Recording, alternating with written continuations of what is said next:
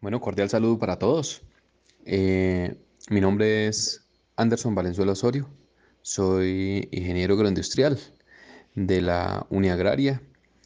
Trabajo como ingeniero agroindustrial en la Alcaldía Municipal de La Peña, Cundinamarca, Secretaría de Agricultura y Desarrollo Económico. Eh, eh, me desempeño estrictamente en todo lo que tiene que ver la agroindustria panelera y la diversificación de la producción en el municipio. ¿Qué conocimientos tiene usted sobre la tecnología de procesamiento de frutas para la producción de jugos, néctares y refrescos? Bueno, pues eh, me he tenido que desempeñar en esta labor desde lo académico, eh, cuando estaba eh, estudiando, hasta ya en el momento en el que hemos empezado a procesar las frutas de la región, vinculándolos con, con, los azúcares propios de la panela, acá como es de la región. Entonces, eh, conozco del proceso, eh, de, todo lo que se tiene que realizar, la maquinaria, los equipos que se requieren para esto.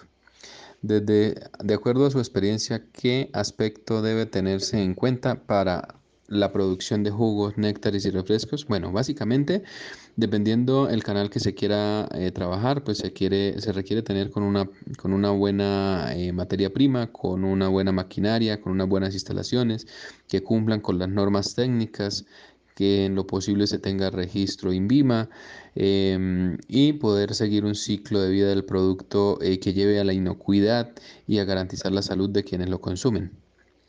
¿Cree usted que es necesario comercializar productos como jugos, néctares y refrescos de origen natural? Hombre, claro que sí. Eh, hay que empezar a sacar lo transgénico del mercado, lo, las, los conservantes, eh, todas estas cosas que le pueden traer eh, problemas de salud a las personas, hay que tratar de sacarlas y, e irnos más por lo natural. Y en eso estamos enfocados ahora eh, los profesionales de mi rama, en, en buscar soluciones precisamente a estas problemáticas que están trayendo muchos de los productos a la salud humana. Cuéntenos alguna experiencia con productos naturales que sea importante tener en cuenta para un emprendimiento de productos similares. similares. Bueno, básicamente tener bien aterrizada la idea, saber a qué mercado le vamos a impactar, ¿sí? Y tener claro que, la competencia es complicada.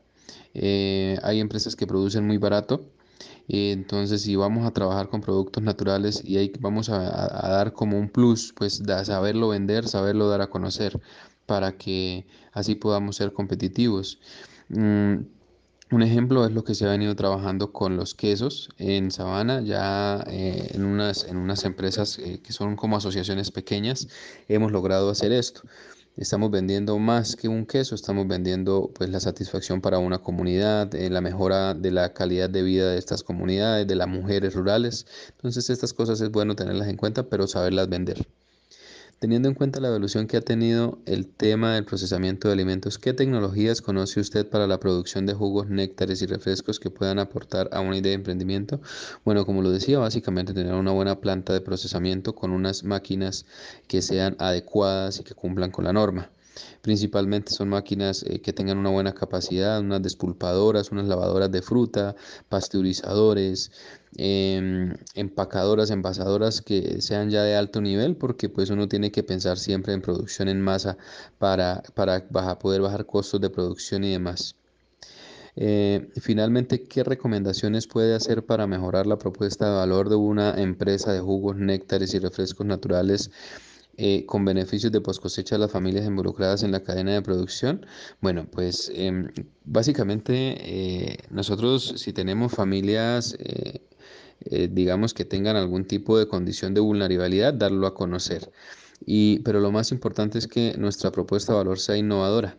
Como lo decía antes, no es solo vender un jugo, es vender una historia, es vender una trazabilidad y darle a conocer a las personas qué están generando o qué están aportando a mejorar la calidad de vida de una familia y no solo están comprando un jugo, un néctar o un refresco, sino que están aportando mucho más al desarrollo de las comunidades.